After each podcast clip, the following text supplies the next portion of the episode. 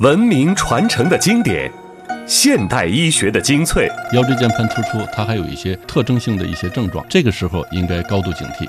白血病呢，很多人脑子里一直呢就觉得它是一个不治之症，但实际上呢，白血病早已经是可以治愈的。顶级医学新知的交流与碰撞，介入治疗呢，它只是在冠心病的预防和药物治疗的基础之上，要往前再走一步。你后续的这种预防更重要。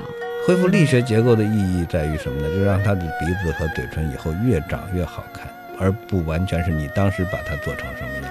要把新生儿小小的这个心脏的冠状动脉还要给它移动，常常是我们一个很难的难题。名家养生之道的荟萃与解析，关于中医养生的一些核心问题。首先一点，我觉得就是要顺应四时，天地自然的变化，这是中医养生的一个基本原则。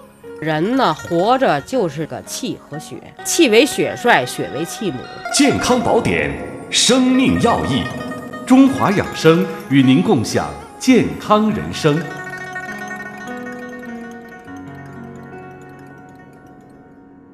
欢迎各位继续收听下半时间段的中华养生节目。和往常一样，我们的节目当中呢，将为您带去一些实用的健康知识。接下来和您见面的这个小环节呢，是健康问答，我们要为听众朋友呢解答有关便秘、揉肚子的一些问题。我们为您请到的答疑专家呢，是来自北京中医医院消化内科的副主任医师李博大夫。您的疑问、您的焦虑、您的担心，中华养生健康问答，专业医生为您破解迷津。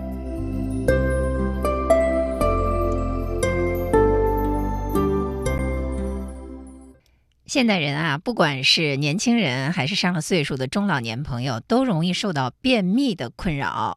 跑厕所蹲半天拉不出来，这实在是让人烦恼。对于便秘，揉肚子这个方法呢，被证实是有效的。今天在我们的节目当中呢，我们再次请李博医生和大家说一说正确的便秘揉肚子的方法。李博医生呢，在开始揉肚子的具体手法之前呢，他告诉我们，便秘其实不能够。小觑，因为这是一种身心疾病。实际上，便秘总的来说，它是一种身心疾病。嗯，身心疾病就是很多地方，就是我们一边要这个整个诊疗措施呢，吃药只是其中的一部分。嗯，我们一直在强调，就是来医院很多目的不是来吃药，我们让恢复自身的功能。呃，首先还是要一个有一个规律的饮食。规律饮食就是早餐啊、午餐、晚餐都吃到特别规律，而且就是减少吃这个辛辣的。什么都可以吃，我们认为就是营养平衡嘛，什么都可以吃，辣的也可以吃，但少吃一点。嗯，适度啊，适度饮食。然后第二个是要做运动，要做一定的运动，就是你出汗，出身出汗。运动这个全身的运动呢，对各种疾病都有好处，对这个肠道的蠕动作用也也有很有好处。哎，是，怪不得我们听说，呃，有一些女性朋友，她就说，如果我每天跳绳，那么可能就会对便秘有帮助啊。这就是说，运动外在的运动，对啊。那咱们反过来说，很多得便秘的是一些中老年朋友，嗯，那么他可能承受不了过于强烈的这种运动方式，对于他们来说，散步就行了。但是对这种情况下，我们有什么好的办法能够帮助他们加强运动吗？啊，除了就是刚才所说的就是散步啊，什么溜溜弯啊，或者是做一些就是中老年。的保健操之外，还可以做一些揉腹、揉肚子、揉腹。那揉腹也是 也是有规律的，嗯。然后呃，应该是按照就是就是消化道的顺序来揉，嗯嗯嗯。呃，首先呢，就是揉这个肋骨下左肋骨下左肋左肋骨下这个胃的地方，用一定的力度，这个这个手吸定这个皮肤，揉五分钟。啊，然后呢是掌心贴肚脐，我在门诊也经常说掌心贴肚脐。第二个点，掌心贴肚脐也揉五分钟左右，掌心贴就是有一定的力度。第三个呢，就是在呃在阑尾的位置，阑尾位置呢就是呃小指靠近那个就是右下的这个高骨的地方就可以了，也是五分钟。然后按照我们就是升结肠、横结肠和降结肠这个起来横过去下去。啊，然后这样的一个顺序，每次每个点每个地方是五分钟，这样的话就二十分钟是一套保健操。啊，有兴趣还可以看一下这个网站。您说的这个方法，其实呃和我们平常说的揉肚子那是完全不一样的，是嗯等于说有重点的，嗯而且是有目的的这样的揉。那如果说咱们大家呃不不是像您说的这种专业的揉肚子的方法，我就是这么一通揉，可以吗？能不能有所帮助呢？呃，也是有帮助，也有，但是肯定要效果差一点，差一点 啊。然后那种方法效果也会差一点。嗯如果是就是专业的医生揉和自己揉，也是要差一点的也不太一样啊。啊。那但是不管怎么说，我们掌握了正确的方法，对于呃一些症状的缓解、问题的解决，总归是有帮助的嗯啊。那么李大夫刚才在节目中介绍的这个外用的揉肚子的方法，我相信是比较绿色的，而且是嗯没有任何副作用的。那么有一些老便秘的朋友呢，呃，不妨试一试。那么具体的方法，等一下我们让李医生再给我们做一下介绍。如果说在今天的节目中没有听清楚的呢，可以浏览我们华语广播网的网站。那我们会把李医生有关这个揉腹的具体方法的呃这个介绍呢啊、链接到我们的网站上，大家可以看一下。再怎么揉，您再给我们教一遍吧。呃嗯呃，是这样，就是第一个点一共有四个部分，四个部分呃第一个部分主要下面是胃，下面是胃，就是左肋骨下，左肋骨下，拿食指就是重合在左肋骨下，嗯嗯嗯，呃，就是按照一定的力度，然后进行揉法。我们这个揉要顺时针揉吗？呃，这个点无所谓，嗯因为你总的是有一定顺序的。这个点就是顺时针、逆时针都可以，但是这个哦。皮肤要吸定，就是皮肤和这个这个这个手要吸定，不要错位，哦。不要是在表面上划来划去的那样。擦法，不是啊，摩不是擦，啊，而是揉，哦而是揉，啊要揉的深一点儿。对，要揉的 有一定力度，嗯嗯。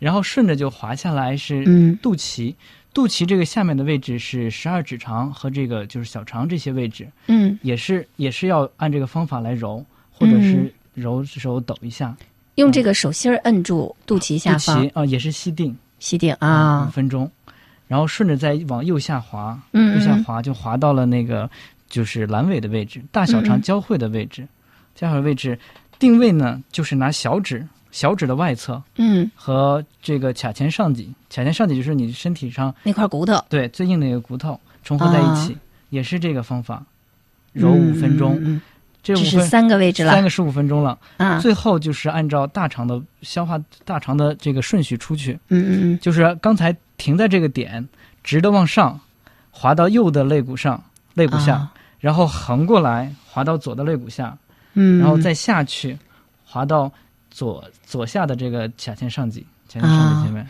我感觉这是一个方形，啊、是最后是一个方形，啊这个地方也是五分钟。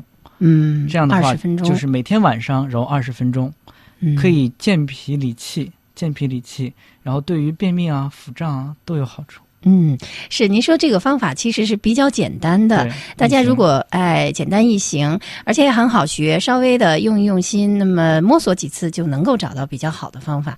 那这么揉了之后，呃，大概要揉多长时间，咱们就能够有所见效呢？嗯，你看刚才说的是饮食加上运动，嗯。然后再嗯加上那个什么，加上就是这个揉腹，嗯。然后再加上药物，嗯，一般的疗程我们有一个月的调整哦就会、就会好，就是我说一般的疗程，一般情况下就都能有所缓解了。对对对。会不会反复呢？呃有反复的，嗯。反复的大概百分之三四十吧，嗯。但是你经过这几个周期呢，就会比以前好。有很多说嗯。大便一天、啊三四天都没有，现在的大便也有了，就每天少一点，嗯嗯，你就嗯逐渐把这个规律再养成。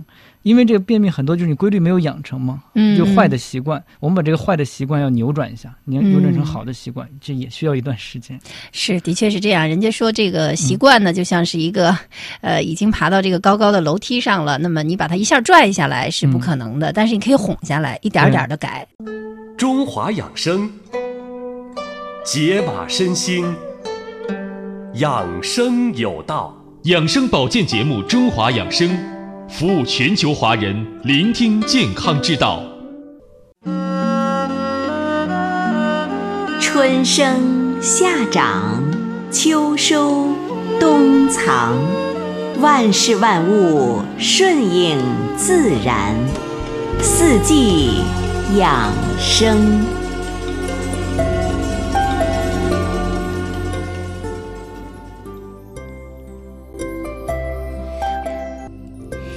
听众朋友，现在啊，北半球天气渐渐的转凉了，脸上所分泌的油脂量呢也会跟着减少。那么到了这种季节，我们在洗脸的时候应该注意些什么呢？今天我们的节目中啊，就和收音机前的听众朋友说一说秋季洗脸应该注意的一些事项。天气转凉，脸上的油就少了。那么这种情况下，我们一定要注意科学洗脸，这样呢才能够保护皮肤的油脂，防止出现皱纹和使自己显得老相。首先啊，我们洗脸的时候最好用温水，以接近人体皮肤的温度，三十七度左右最好。有的人啊非常喜欢用热水来洗脸，那么过热的水呢会使得油脂流失，皮肤呢容易变得干燥；而冷水呢则过于刺激皮肤，会使得您的毛孔迅速的关闭，使洗面奶没有办法彻底清洁面部。那我们如果用温水洗完脸之后呢，您可以再用冷水稍微轻轻地拍几下脸部，然后呢，用蘸了凉水的毛巾在脸上敷一会儿，促进面部的血液循环。那么这样冷热水交替，可以呢达到收缩毛孔的效果。另外呀，还有一点非常非常的关键，那就是洗脸之前一定要先把您的手洗干净。因为污染的手携带有细菌，容易使您的皮肤二次污染。手洗干净之后呢，用一些洗面奶在手掌心轻轻的揉搓起泡之后，然后呢把它涂在面部，将这个泡沫均匀的抹在脸上，轻轻的推开。如果是那些呃鼻子两侧容易出油的部位，还有额头啊，则可以轻轻的按摩几次。那么干燥的部位呢，您就不用过于使劲的按摩了，轻轻带过就可以了。记住啊，洗面奶停留在脸上的时间不宜过长，不要超过一分钟。有些人呢，把这个洗面奶洗面奶放在脸上好长时间，在脸上揉啊揉啊，因为这样呢，时间长了反而会起到反作用，容易使皮肤长皱纹儿。另外呢，还有一些中老年朋友啊，到了秋冬季节，总是感觉脸上紧绷绷的。那么这个时候啊，您可以用白米醋来洗脸。那么在您的脸盆中啊，先倒入半盆温水，在水里呢滴几滴白米醋，用这个水洗脸。最后呢，再用冷水把脸冲干净，会有非常好的软化皮肤的效果。感兴趣的朋友呢，不妨试一试。那白米醋啊，其实我理解有可能是白醋，也有可能是米。米醋，那么这一点并不要，并不重要。如果朋友呢不喜欢米醋的颜色过深，可以放一些白醋。那么如果您用米醋也没有关系，那么也能够起到温柔的呵护肌肤肌肤这种作用。而且米醋的颜色也比较浅淡，不会在您的皮肤上造成色素遗留的。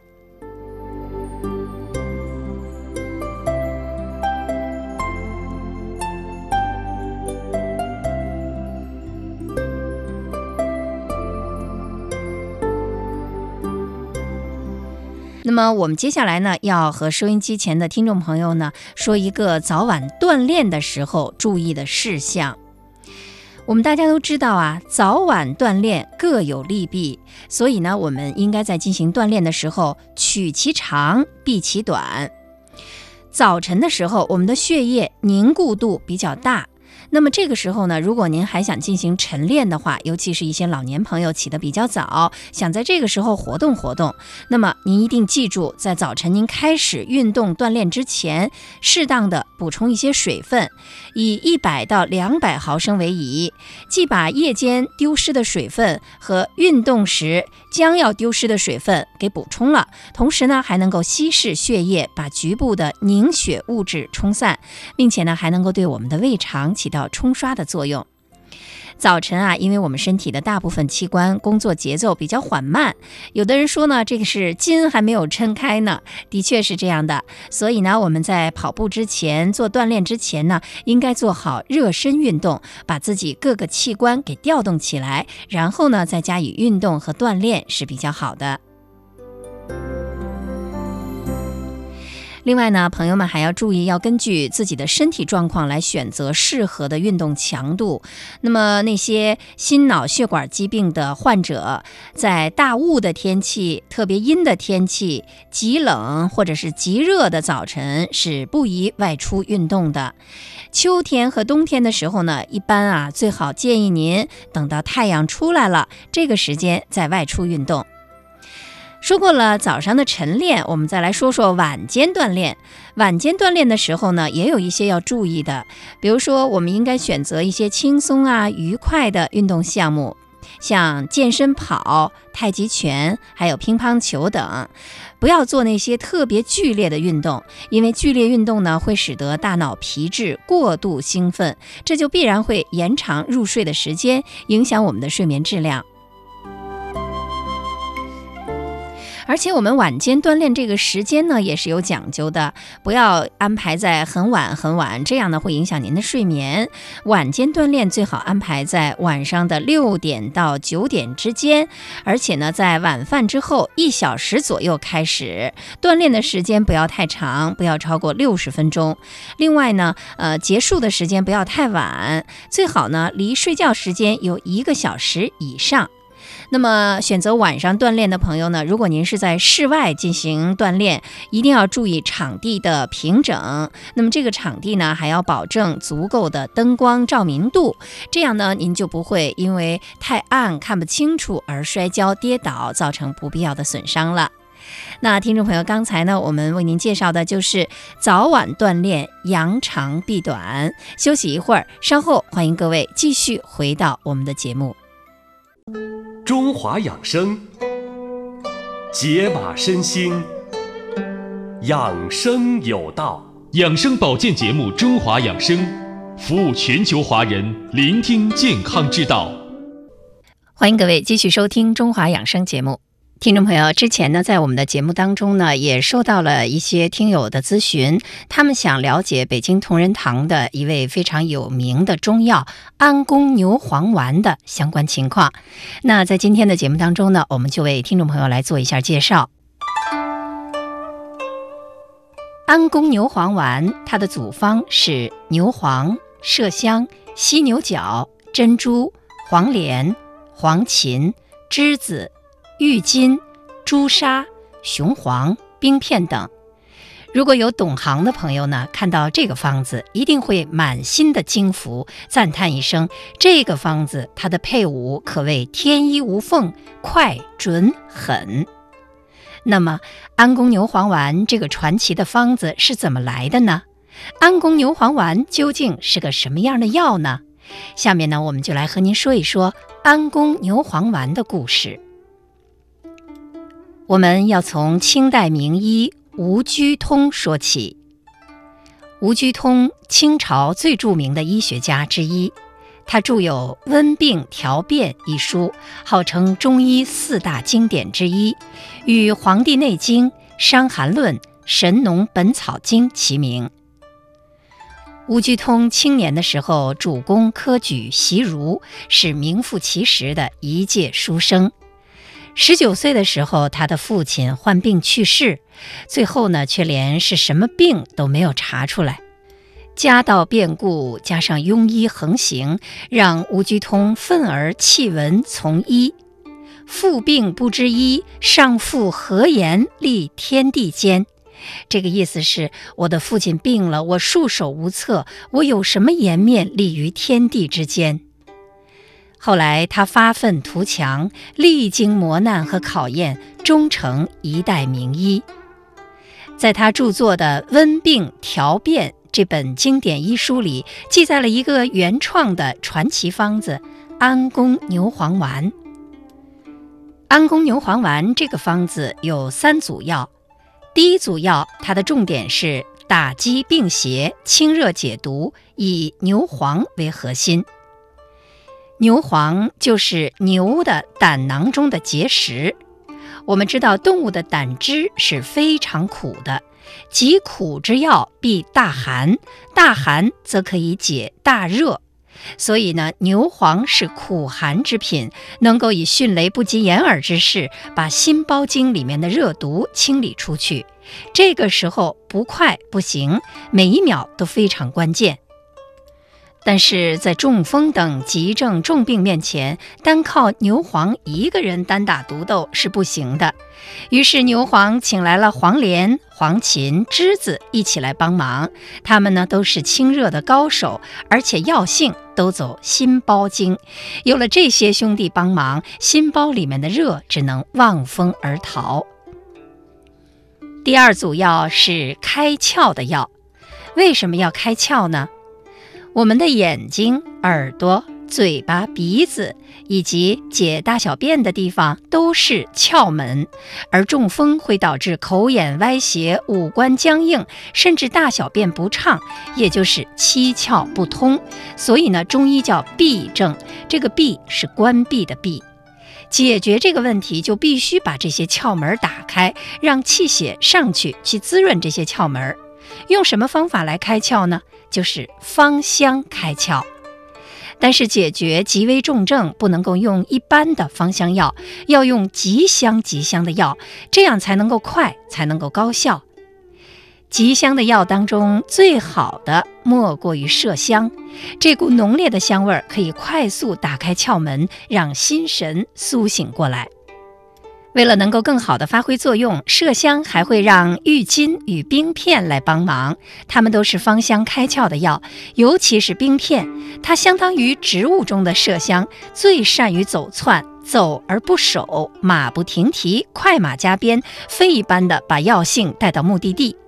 于是呢，就有了我们接下来要说的第三组药——镇惊安神。很多中风患者都会出现神志不清、瞻望、说胡话、惊恐不安等表现，这就是心神不宁，所以要镇惊安神。镇惊安神要用什么样的药呢？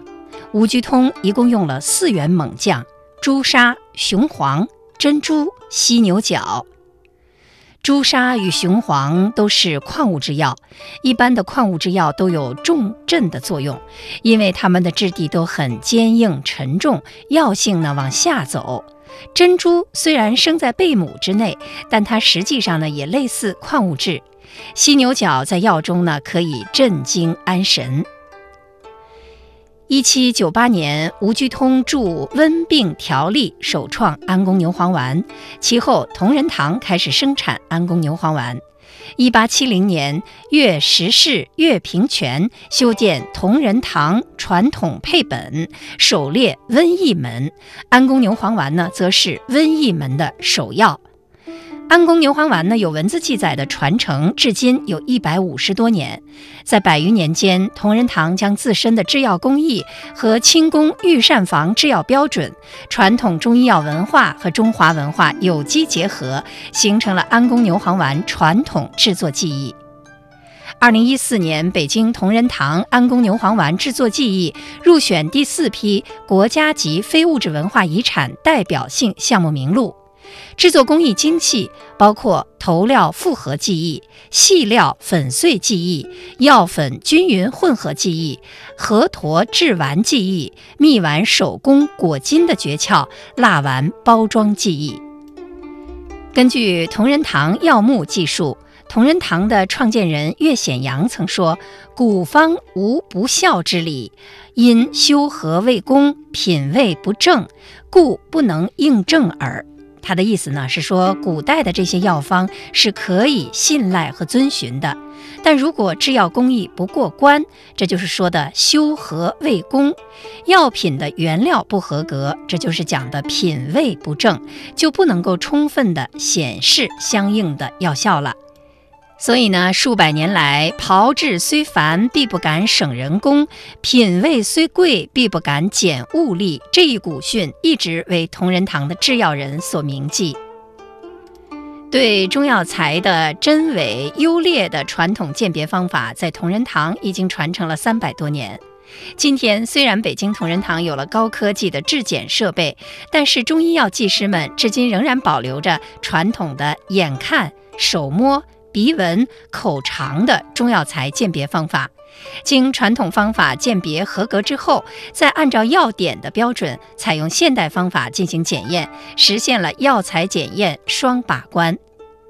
目前，北京同仁堂研究院依托国家中医药管理局中医药标准化建设研究项目，利用现代化的分析技术，顺利完成了安宫牛黄丸标准化建设研究，成功建立了客观准确的质量内控标准。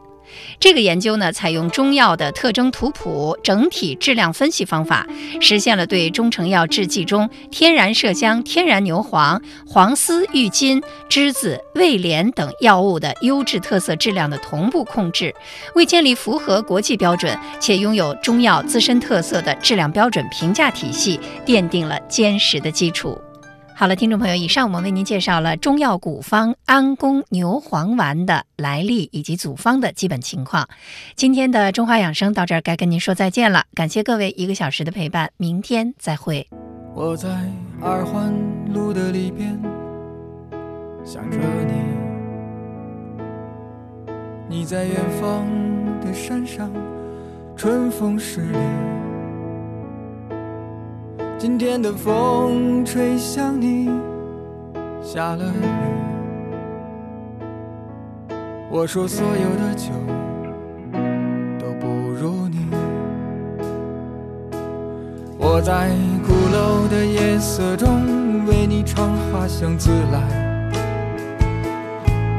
在别处沉默相遇和期待。飞机飞过车水马龙。